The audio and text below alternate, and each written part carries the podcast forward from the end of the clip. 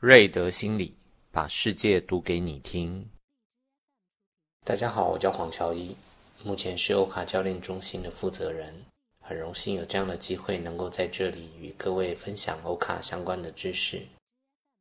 今天跟大家分享的是欧卡的基本介绍。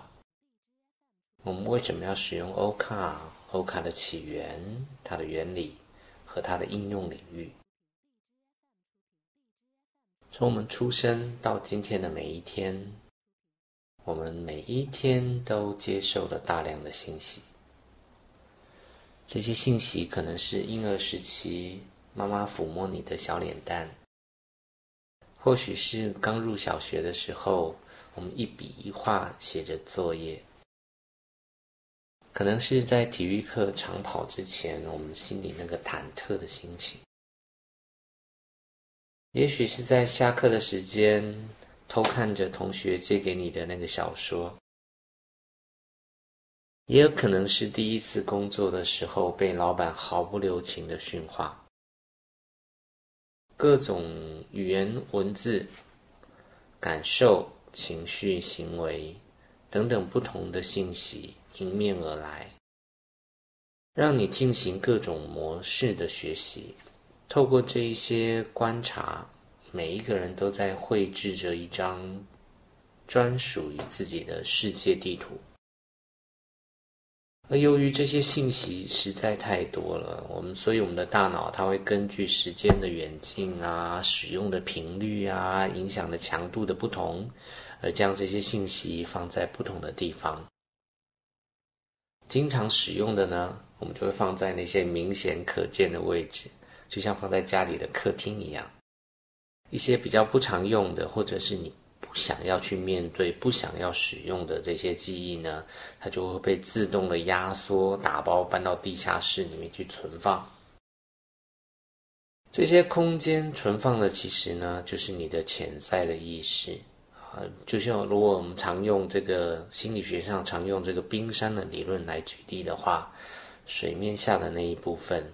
就是潜意识，它的体积呢非常的庞大，好会比水面上可见的部分呢大非常多倍。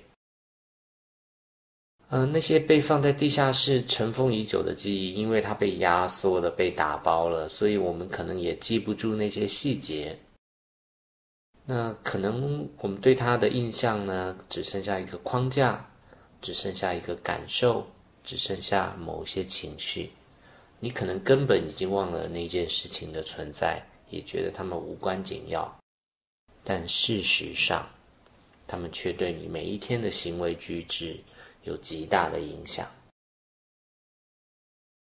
虽然我们觉得是意志，我们自己的意志在决定着行为，但是多数的情况底下，我们是在自己都不知道想要做什么的情形做出行动的。我们可以想象一下，有一个六个月大的小 baby，他安静的躺在娃娃床上，突然呢，他感觉到肚子饿了，他观察一下四周，妈妈不在身边，于是呢，他就开始哭，但是妈妈没有回应，所以他就哭得更大声。这时间妈妈还是没出现，他这个 baby 呢？这个小朋友呢，就开始感觉到没有人理他。倘若他是一个敏感的小孩，或许这个时候他就有一种感觉，就是我被抛弃了。OK，于是他会开始感到恐惧。这时候他生命的程序里面就会写上一个公式，这个公式呢叫做肚子饿等于不快乐等于。被抛弃。等到这个小孩长大以后，一旦到了肚子饿的那种状态，这个程式这个程序呢就会开始启动。可能一点点的小事呢，就让他怒火冲天，完全控制不了情绪。但等到他吃饱饭了，那情绪就恢复了，又回到那个原先谦恭有礼的状态。我每一次都会戏称这是一种进入自动驾驶的状态。你以为你在开车，你在操作着这台汽车，但是事实上，这台汽车呢是被一套叫做潜意识的电脑程序操控。你只是坐在驾驶座上，随着这个车子在前进。当外面某一些事件发生的时候，它可能就随时的会触动一个你内在的按钮，让你启动某些行为。在近代的科学家已经有很大量的研究证明啊，明确的指出潜意识它主导着人类的行为，这个比重呢远远超过我们的想象。甚至有学者说，我们每一天有百分之九十以上的决策都是潜意识在主导的。所以，如果你能够看见你的潜意识，那我们是不是就有机会能够改变我们的行为呢？我们是不是就可以取回我们生命的主导权呢？这样就可以避免自避免这种自动驾驶的状态。那我们该如何看见这个潜意识呢？欧卡这个工具呢，就是让我们可以看见潜意识的一个工具。那什么是欧卡呢？欧卡是一套德国的心理学的工具，主要呢是在做潜意识的投射的读取。它是在上世纪八零年代的时候，有一位德国人啊，他叫莫里兹，他到加拿大呢去学习人本心理啊，在那边念研究生。在那段时间呢，他结识了很多心理学的大神。哈 哈然后呢，其中他也认识的一个伙伴，这个伙伴呢是一个热爱心理学的一个画家，叫做伊利。那两个人呢就开始去共同的去创作了一套工具，他们希望能够透过这个工具呢，让一般的社会大众的人呢都可以接触心理学。于是呢，他们就透过了画作以及文字的一个组合呢，发明了这个。欧卡的这套工具，那它是长怎么样的呢？它是由八十八张的图像卡跟八十八张的文字卡来组合的。这个图像卡呢，是由水彩好画出来的一些图形。那这个图形呢，包含了各种的不同的生命的场景，好，比如说工作啊，比如说学习呀。家庭啊，人际关系啊，休闲啊，自然环境啊，甚至包含性跟暴力。那它的画风呢？由于这个是水彩的画风，所以它整个的内容呢，看起来是相对有一点点模糊跟不清晰的。那它的文字的部分呢，也是八十八章，这些文字呢，包含不同的角色。各类的情绪和各种的行为感觉，例如像母亲、上司、喜悦、哀伤、憎恨、丢脸、希望，好像这一类的一个文字。透过这八十八张的图像卡跟八十八张的文字卡，我们就有机会能够看见我们的潜意识。我们当下的生命状态，我们的价值观、信念，甚至我们生命的制约。那为什么欧卡会有这么强大的能力，可以让我们看见这个潜意识，去看见这个当下的生命状态、价值观、信念，甚至是制约呢？啊，这跟欧卡的设计有很大的关联。首先呢，我们的来看看欧卡的画风。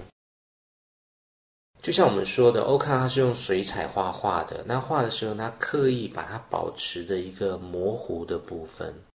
好，我们举一个例子，就以这个欧卡编号三十一号的这一张图，这是一个人，感觉像是一个人捂着脸的一张图。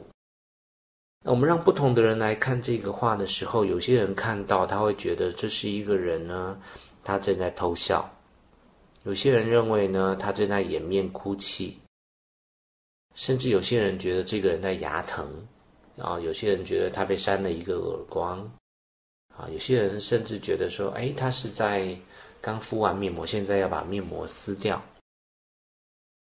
除了这个画风之外呢，欧卡牌它的这个图像跟文字的设计呢，也是导致它有这么强能力的原因之一。我们都知道哈，就是我们要去阅读一个，我们要去判读一个图像的时候呢，我们其实是我们的右脑在运行。我们人类的右脑它主要负责的功能是什么呢？啊，可能是一些跟艺术相关、跟美相关的，可以跟感官相关、感受相关的。同步呢，它也负责一个很重要的环节，叫做联想。所以，当你在看图像的时候呢，你有很多联想的能力会开始被启动，很多感官的部分、感受的部分会被提取出来。那另外的文字卡的部分呢，它所负责的是一个推理、分析、逻辑、理性的环节。所以，当你看完图像卡的时候，你再去搭配文字卡的环节呢，你刚刚所发散出来的那些联想、那些感受呢，会透过文字卡启动你的左脑，开始去进行一个聚焦的动作。尤其是欧卡，它有一个特色是，它的图像卡设计的比较小张，它的文字卡设计的比较大张。它们呢可以进行一个组合，将这个图像卡放在文字卡当中，形成一个很独特的组合。当我们在判读这个组合的时候呢，我们的左右脑是进行一个协作的动作。OK。在这样左右脑协作的一个状态里面，我们更有机会能够看到一些我们过往不太容易注意到的信息。啊，这也是为什么欧卡能够有那么强能力的一个原因。那自从欧卡问世之后呢，那一开头它大概就是在心理咨询的这个领域当中被应用的比较多。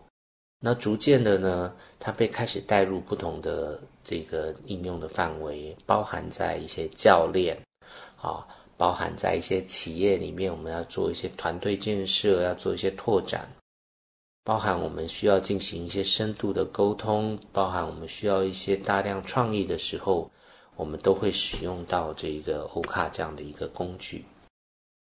好，以上就是我们对于 O 卡的一个基本的介绍。啊，我们介绍了欧卡的起源、原理跟它的应用的领域。从下一讲开始，我们将带带领大家来进入这个欧卡的操作。